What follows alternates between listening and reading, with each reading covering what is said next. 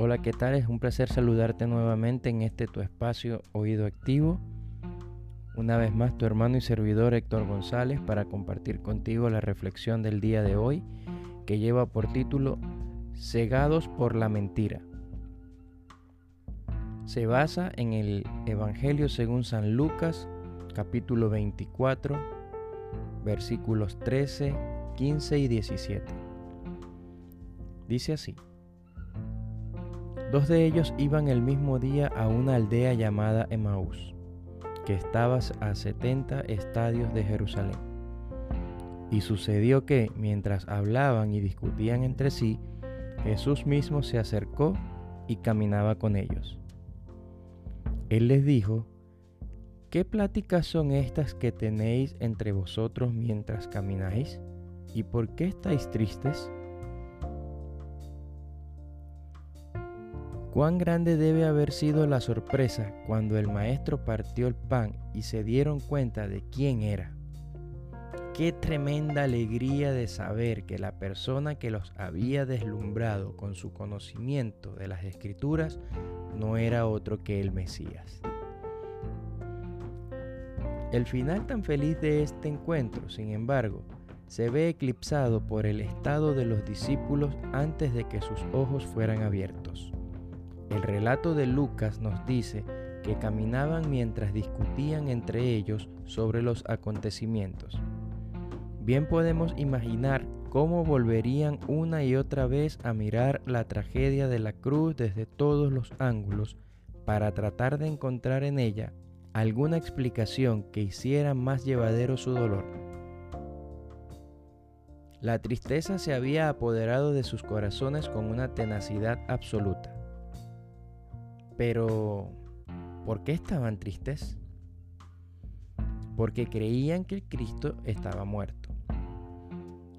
Y a la tragedia de su muerte se sumaba ahora un confuso episodio en el cual algunas de las mujeres aseguraban que lo habían visto. ¿Cómo podía ser verdad aquello? Todo el mundo había sido testigo de su crucifixión y posterior sepultura. La verdad es que Cristo no estaba muerto, estaba vivo. Él les había anunciado que al tercer día volvería a la vida. Algunas mujeres ya lo habían visto, pero las pesadas emociones que experimentaban no les permitían ver la realidad. Estaban atados por una mentira.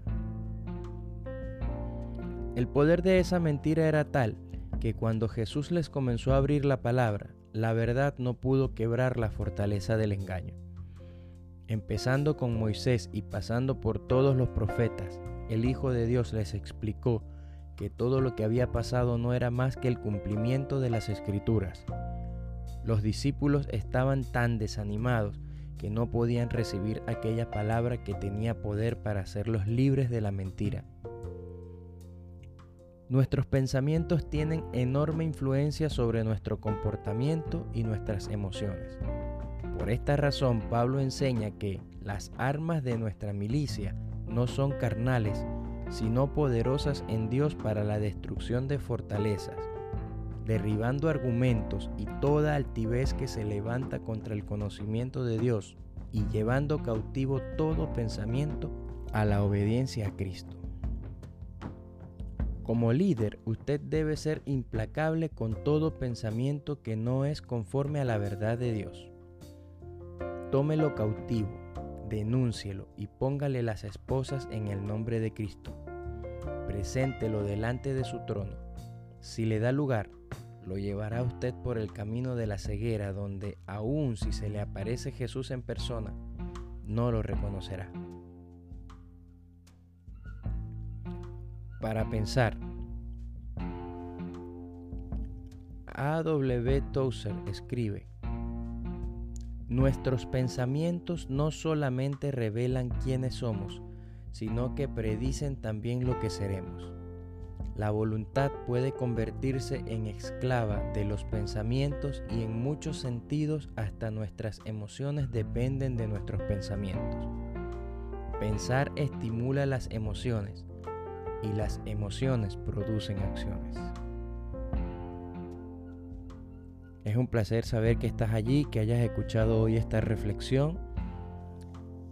Es importante recordarles eh, una vez más que estos fragmentos provienen del libro Alza tus ojos del pastor Christopher Shaw.